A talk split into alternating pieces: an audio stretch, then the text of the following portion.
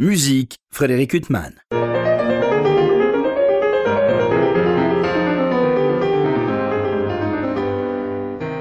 Bonjour Frédéric Huttman, j'ai le plaisir de vous retrouver pour un nouvel entretien. Aujourd'hui, j'ai l'immense plaisir de recevoir euh, Guillemette Daboval. Bonjour. Bonjour Frédéric. Alors, je vous reçois euh, dans le cadre de l'opéra comique, puisque actuellement vous êtes sur la production de Fantasio euh, d'Offenbach. vous êtes chef d'orchestre assistante. Tout à fait. Mais c'est pas en cette qualité qu'on va évoquer tout à l'heure également que je vous reçois, mais c'est à propos d'un fort bel album qui vient de paraître euh, pour le label Évidence, euh, consacré à des chœurs euh, exclusivement féminins.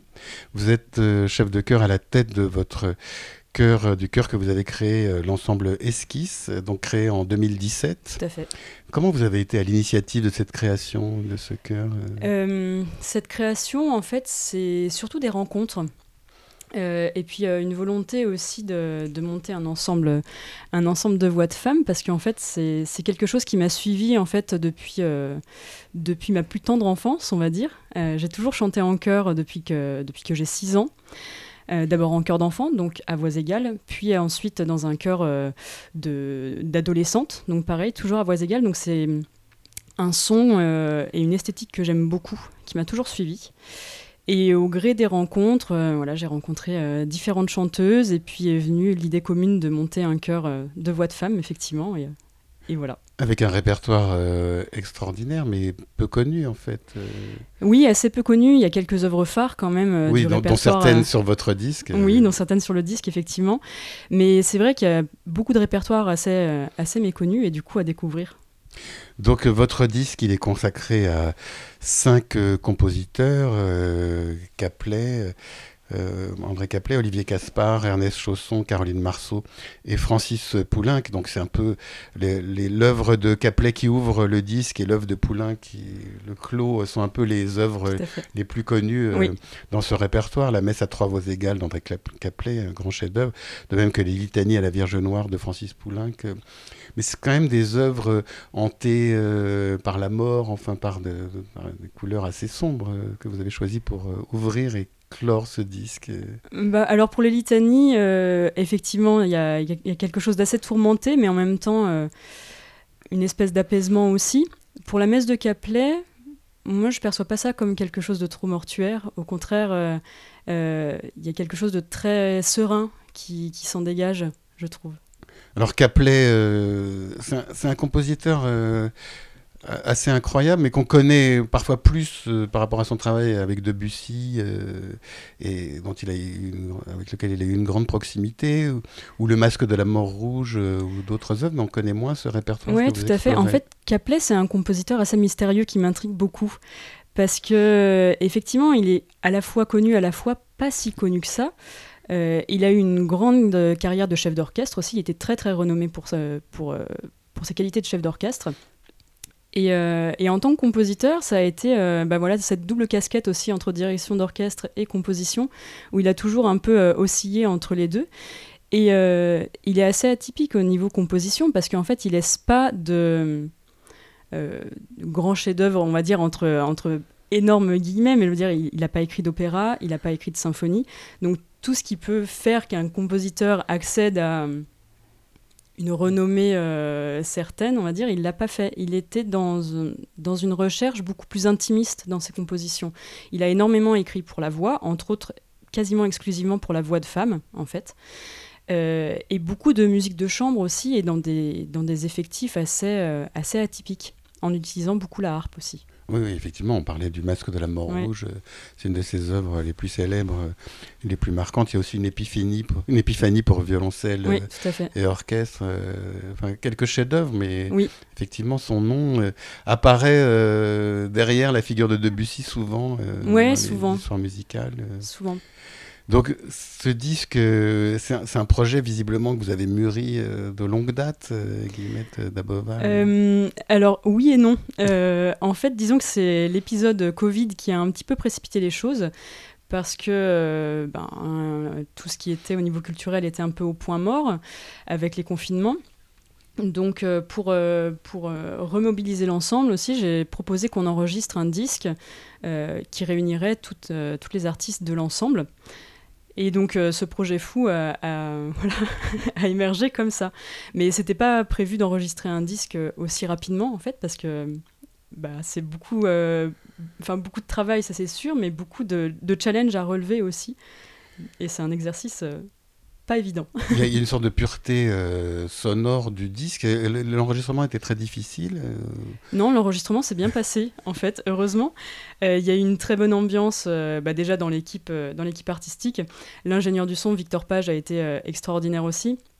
on a eu un, un, directeur artistique qui est un de mes très proches amis, Samuel Gadab, qui a été aussi extraordinaire. Donc en fait, c'était une, une, joyeuse bande qui s'est réunie pour ces trois jours d'enregistrement. Enregistré donc en novembre 2022 au Temple Lanterne euh, à Lyon. C'est un lieu que vous avez euh, dont vous avez donné l'idée pour l'enregistrement ou vous connaissiez Pas du tout, c'est un lieu que je connaissais, j'ai fait plusieurs concerts là-bas et, euh, et c'est un lieu très intimiste et je trouvais que ça s'y prêtait bien aussi pour, pour l'enregistrement de ce CD. Il y a un orgue, donc du coup on pouvait aussi enregistrer tout dans le même lieu.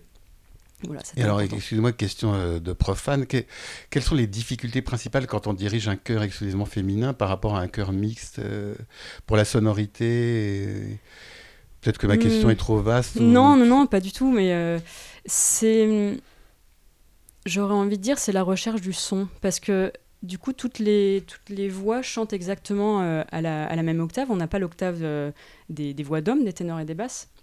Donc c'est vraiment l'uniformité du son, je pense, qui en fait sa, difficulté. Et donc c'est compliqué d'organiser des sessions avec des chanteuses qui, un ensemble esquisse donc, que vous avez créé, comme on l'a dit en 2017, mais avec des chanteuses d'univers euh, différents, qui ont leurs obligations, etc. Ah bah, c'est sûr qu'au niveau du planning, ça c'est toujours, c'est toujours un gros challenge. Mais, euh, mais sinon, après, euh, c'est justement la, la, richesse des parcours qui fait, euh, qui fait la force des, des skis et des ensembles en général, en fait, que ce soit chœur et orchestre, en fait. Et donc, euh, c'est quoi C'est des rencontres. Euh, c'est vous qui sélectionnez euh, toutes les chanteuses, ou alors certaines vous disent, je vous conseille ou je te conseille une telle. Alors, bah, ça, dépend. Disons que pour le, le début d'esquisse, c'était bah, les rencontres. Voilà. Donc, il y avait un noyau de, de 6-7 chanteuses et amis avec qui on a monté ce projet. Et puis, au fur et à mesure des années, il y a des chanteuses qui se sont rajoutées. Là, effectivement, maintenant, il y a des auditions en bonne et due forme. Donc euh, il y a aussi des musiciens pour certaines œuvres. Euh, il y a Fanny Cousseau à l'orgue, Marie Le Guern à la harpe euh, et Manon Souchard au corps. pour il y a des œuvres avec uniquement a cappella et des œuvres avec justement ces, ces musiciennes. alors il y a une œuvre euh, qui, qui, est inédite, ou alors, je ne sais pas si je m'égare, c'est l'œuvre d'Olivier Caspar. Tout à fait. donc, euh, des chansons euh, érotiques. C'est une commande que vous lui avez C'est pas une commande, mais du coup, c'est le premier enregistrement. et c'est bah, du coup Samuel Gadab dont je vous parlais tout à l'heure, qui est, qui est un élève d'Olivier Caspar, qui m'a fait découvrir cette, ces pièces. Et bah, j'ai été conquise tout de suite. Euh, donc on les a fait d'abord euh, en concert et puis après euh, c'était assez évident de les mettre dans le dans l'album pour faire découvrir bah, ces pièces dans un premier enregistrement. Donc vous, êtes à la fois chef de chœur et chef d'orchestre. Donc vous avez un itinéraire au départ de chef de chœur. Vous avez notamment étudié avec Lionel Saut. Tout à fait. En fait, j'ai un itinéraire double dès le début, j'ai envie de dire, parce que donc j'ai commencé la direction au Conservatoire de Montpellier. J'ai commencé direction de chœur et direction d'orchestre simultanément. Après, effectivement, je suis allée au CNSMD de Lyon en direction de chœur dans la classe de Lionel Saut. Mais j'ai toujours continué à travailler avec des orchestres euh, parallèlement. On avait aussi plusieurs masterclass de direction d'orchestre euh, chaque année avec des chefs invités.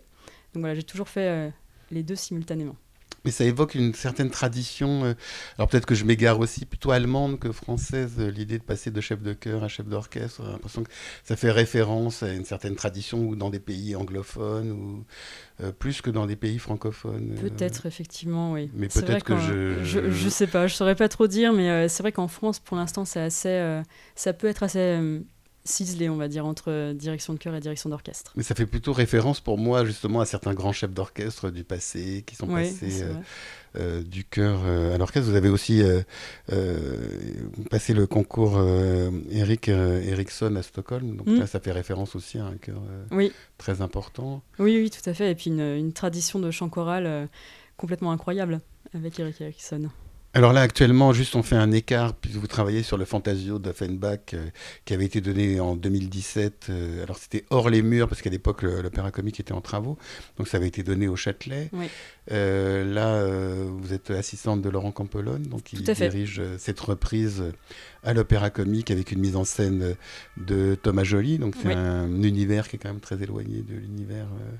Euh, et c'est une musique que vous, vous connaissiez, celle d'Offenbach ou... Alors je connaissais un petit peu Offenbach, Fantasio pas du tout, donc c'est une Oui, vraie bah, personne ne connaît Fantasio. euh, C'était que- quasiment une première euh, en 2010. Ouais, ouais, et c'est assez fabuleux. Je suis très très contente de découvrir de la cette très pièce. musique, C'est de la ouais. très belle musique. C'est très bien écrit. Donc je suis ravie de découvrir ça à l'Opéra Comique et aux côtés de Laurent Campellone. oui. Donc l'opéra, c'est un domaine euh, que vous abordez beaucoup. euh, Ah oui, c'est un domaine qui me plaît beaucoup. C'est vrai que moi, j'ai deux choses qui me plaisent particulièrement. C'est euh, le travail avec des chœurs, euh, entre autres a cappella, donc avec esquisse, et puis tout le versant lyrique et opéra notamment, où du coup, il y a quand même toujours cette présence de la voix. C'est quelque chose qui me, qui me tient beaucoup à cœur, et avec, enfin, c'est un, un instrument avec lequel j'aime beaucoup travailler. Et voilà, l'opéra, c'est c'est incroyable, en fait, comme, euh, comme euh, domaine.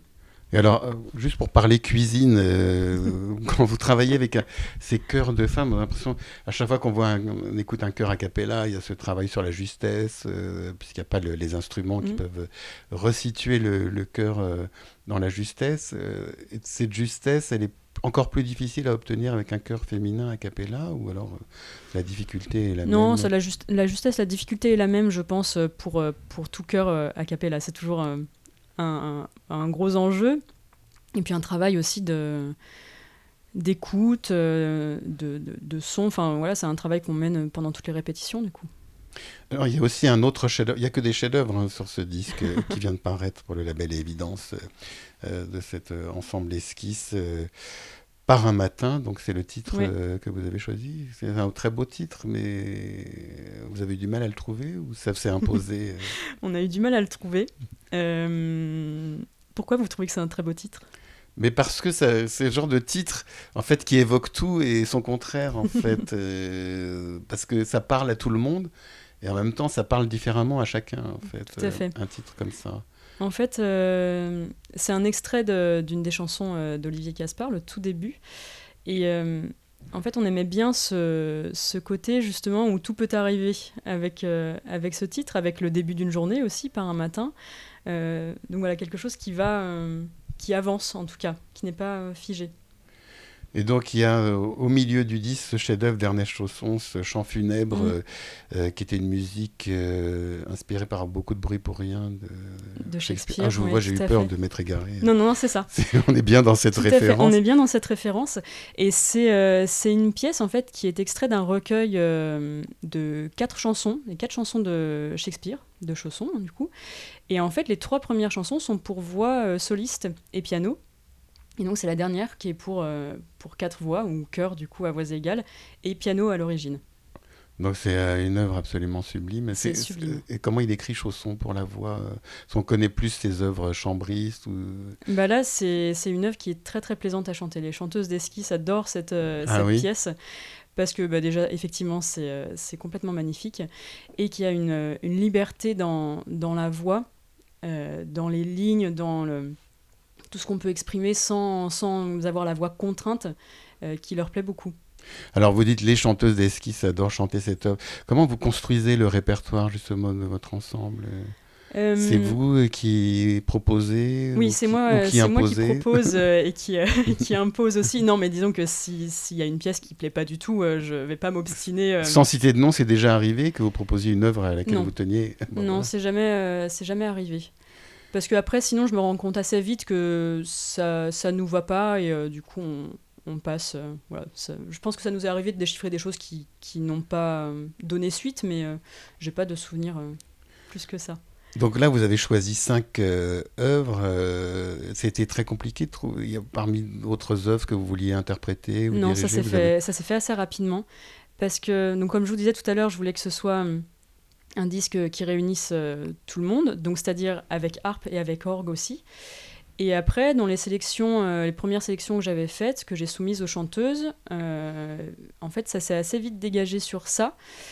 Et, et du coup, sur des compositeurs et compositrices français et françaises. Donc, c'est ça, ça, je trouve que ça retranscrit bien en fait l'univers d'esquisse et puis la volonté artistique aussi. De... Mais justement, il y a une sorte de magie quand on met ce disque tout de suite avec la messe d'André Caplet. On est pris, enfin, on adore les chœurs mixtes, c'est sublime, etc. Mais ces chœurs exclusivement féminins, ça impose une présence euh, assez magique tout de suite. Mais c'est vrai qu'en plus, dans la messe de Caplet, il y a quelque chose d'assez. Euh, une espèce de simplicité mystique, en fait, qui s'en dégage. Et euh, quelque chose de très sincère aussi, et qui me plaît beaucoup. Et l'œuvre, enfin, cette messe de, de, Caplet, moi, je la connais depuis, depuis que je suis enfant. Donc, quand j'avais 6-7 ans, en fait, on a chanté des extraits de, de cette messe, le, Sanctus et le O Salutaris. Donc, c'est des œuvres, ces deux extraits que je connais depuis très longtemps du coup. Et, euh, et, cette messe de Caplet a été un peu, euh, un peu le, point de départ aussi de la création de, de l'ensemble esquisse, parce que c'est entre autres pour monter cette messe que, que j'ai eu envie de, de, monter, un, ensemble de, ouais, un ensemble de voix de femmes, et également pour le, la news de Caroline Marceau. Là, ça a été une grande découverte aussi, et je me suis dit, oh là là, j'ai je rêve de faire cette pièce. Ben oui, vous avez une, un beau sens de la transition, puisque c'est l'œuvre qu'on allait aborder, la gnose de Caroline Marceau. Euh, donc, euh, c'est une œuvre aussi qui vous est chère. Oui, oui, oui. Et là, pareil, c'est euh, une découverte. Ça date de mes, de mes années à Montpellier. Du coup, j'ai rencontré effectivement les, les premières chanteuses d'esquisse là-bas. Et c'est bah, elles, entre autres, qui m'ont fait découvrir Caroline Marceau, parce qu'elle travaillait avec elle dans du répertoire médiéval. Euh, et, j'ai été complètement subjuguée par, euh, par cette pièce. Où, du coup, il, il existe un, un, autre enregistrement qui est, euh, bah, où du Caroline Marceau chante d'ailleurs dedans, où c'est une par voix pour le coup. Donc là, ça donne une autre image. Vous parliez de votre enfance dès, dès 6 ans, vous êtes mise à chanter, mm. donc ça vous a toujours accompagné, vous mais vous avez toujours su que ce serait votre profession Pas du tout. Ah, pas du tout. Et alors, je m'en doutais pas. ça a été ouais, la, grosse surprise en fait. Et j'ai découvert ça assez tard en fait. Euh, j'avais une affinité avec la musique, mais pas du tout dans l'optique professionnelle. En fait, à la base, je voulais, être musicothérapeute. Et, euh, et donc j'ai fait une licence de musicologie parce que bah, je, ressentais le besoin d'avoir plus euh, de culture musicale. Et donc j'ai fait une licence à Lyon. Et pendant la dernière année de licence, on avait des cours de direction de chœur et on était 50, euh, 60 dans la promo, donc on passait une fois 15 euh, minutes au pupitre. Et alors, euh, moi, à l'époque, j'étais tétanisée face à un groupe. C'était quelque chose qui me mettait dans des situations de stress intenses. Donc, j'avais préparé la partition que, que, je devais faire travailler à mes camarades de promo. Vous les connaissiez quand même bien Oui, on, se connaissait tous. Du coup, c'était la promo. donc, on se connaissait, mais, mais j'étais quand même très stressée. Donc, je suis arrivée au pupitre, je pense toute tremblante. Et, euh, et, la musique a commencé et d'un coup en fait j'ai vous avez été possédé.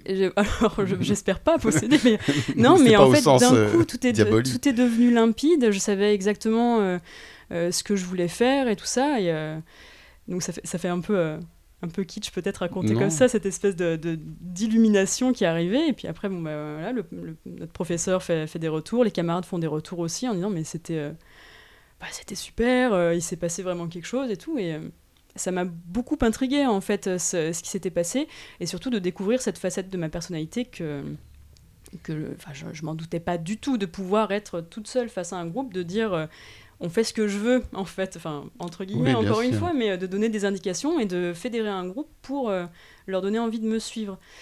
Et voilà ça m'a tellement intrigué que du coup je suis partie à Montpellier donc à la base pour faire une formation de musicothérapie.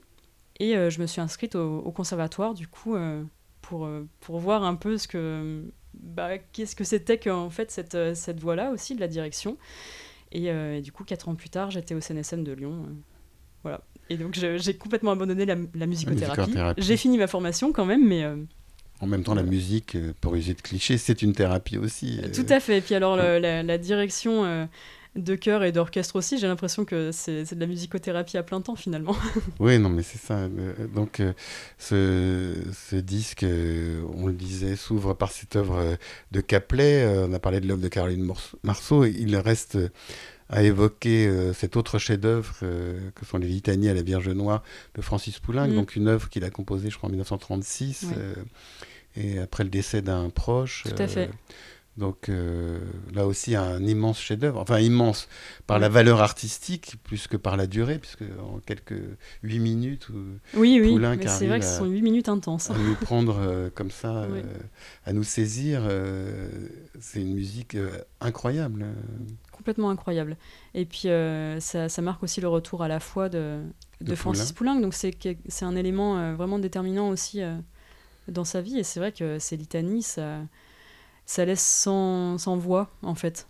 C'est très dur de trouver les mots pour, euh, pour exprimer, en fait, tout ce qui, tout ce qui s'y passe, euh, à la fois tout le drame et tout la, je sais pas, la, dévotion dans la plus simple, la plus simple, je sais pas. Et alors, on le disait, vous êtes à la fois chef de chœur et chef euh, d'orchestre. Mais bon, la voix, c'est votre domaine. Euh, vous disiez que vous avez toujours chanté euh, dès l'âge de 6 ans, mm-hmm. et puis c'est votre amour de la voix. Mais l'orchestre, euh, ça nécessite aussi de, connaître les instruments et de. Oui, c'est un apprentissage autre. Oui, c'est un apprentissage autre aussi. Mais, mais les deux ne sont pas incompatibles. Ah non, non, mais c'est pas ce que je voulais dire, mais c'est un travail quand même, ce sont des, des, travaux complémentaires mais quand même d'un ordre totalement euh, différent. Qu'est-ce qui les lie en fait? À part votre amour de la direction d'orchestre et votre amour de la direction vocale. Qu'est-ce qui les lie euh, Qu'est-ce qui fait qu'un chef de chœur euh, qui, a justement parvient à, trouver ce qu'il cherche dans la direction de chœur arrive à trouver ce qu'il cherche dans la direction d'orchestre. En fait, je pense que la base est quand même la même entre direction de chœur et direction d'orchestre, c'est-à-dire que le, les informations qu'on transmet, les battues de mesure, comment on utilise euh, son, son corps, on va dire, c'est similaire entre, euh, entre un chœur et un orchestre. Ce qui diffère, effectivement, c'est que le chœur, euh, tout le monde a le même instrument, alors que dans l'orchestre, on a un instrument que personne ne voit d'ailleurs. Tout à fait. alors que dans l'orchestre, tout le monde a un, instrument différent. et après, soit voilà, c'est du travail en amont, quoi, de comment on travaille les partitions, mais et vous, vous avez vocation à faire les deux euh J'espère, oui. J'espère. En tout cas, euh, en tout cas, de faire de la direction d'opéra, ça c'est sûr. C'est quelque chose qui me, qui me Donc là, vous avez des projets euh, justement dont on peut, qu'on peut évoquer au niveau de la direction d'opéra. Bah oui, parce que du coup, cette année, j'ai la chance de faire partie de l'Académie de, de l'Opéra comique, en tant que chef d'orchestre assistante. Donc, euh, donc je peux faire plusieurs euh, productions dans l'année, entre autres bah, du coup Fantasio avec euh, Laurent Campellone et puis Pulcinella, l'heure espagnole, au mois de mars avec Louis Langré. Toujours à l'Opéra Comique. Toujours à l'Opéra Comique. Et puis après, bah, voilà, on verra ce que l'avenir me réserve. Il y a un projet d'opéra aussi avec, avec une nouvelle compagnie qu'on est en train de monter avec une troupe d'amis aussi. Donc, qui ah, vous avez le sens pour fédérer les talents et vous avez aussi ben, j'ai de la chance. Vous avez quand même créé cet ensemble esquisse euh, il y a 6 ans, euh, bientôt 7. En fait, j'ai de la chance d'avoir des, des, amis précieux, effectivement, avec qui j'ai envie de travailler. Et, euh, et oui, mais qui sont prêts à vous suivre aussi. Oui, oui. Alors là, c'est pas, c'est pas moi qui suis à l'impulsion de, de, ce projet de compagnie d'opéra, mais, mais ouais, c'est, une troupe d'amis aussi. Et alors, justement, pour continuer dans, dans le, le, concret, chef assistant, vous faites travailler l'orchestre euh, ou alors vous travaillez aussi avec le pianiste euh, qui travaille avec les chanteurs quand il n'y a pas l'orchestre. Comment ça se passe euh, au niveau justement de la construction de... Alors déjà, ce qu'il faut savoir, c'est qu'une production d'opéra, ça prend du temps. en général, ça dure de 4 à 6 semaines. Là, pour, pour Fantasio, on a commencé du coup le 6 novembre. Donc pendant plusieurs semaines, en fait, c'est des répétitions scéniques piano donc avec euh, les solistes. 6 novembre, je le dis pour une première le 13 décembre, c'est juste pour euh, dire Tout à fait. les choses la manière temporelle. Oui, merci. Euh, donc on a plusieurs semaines de scénique piano où là il y a les solistes, le ou la pianiste chef de chant, chef et assistant du coup. Ou, et puis metteur en scène, metteuse en scène, bien sûr, parce que du coup, tout, le, travail de mise en scène se fait à ce moment-là. Euh, donc moi, mon rôle, c'est d'être euh, aux côtés de, bah, de Laurent Campellone, là, en l'occurrence, euh, de pouvoir être son bras droit, de prendre le relais si jamais il n'est pas là, donc de diriger les scéniques piano, de prendre des notes aussi, de transmettre aux chanteurs, aux pianistes, d'être en fait un, un, lien entre, entre toutes les équipes. Ensuite, quand l'orchestre arrive, d'être une oreille extérieure aussi de transmettre pareil des notes euh, à l'orchestre en cas de besoin, s'il y a des fautes dans la partition. Euh, de transmettre au chef d'orchestre, il y a des problèmes d'équilibre ensuite dans la salle. donc voilà, c'est d'avoir en fait un lien, un lien entre les différentes, les différentes sections, on va dire. Ou qui avait une passion pour la voix, il y a un beau casting dans ah, ce bah Fantasio. oui.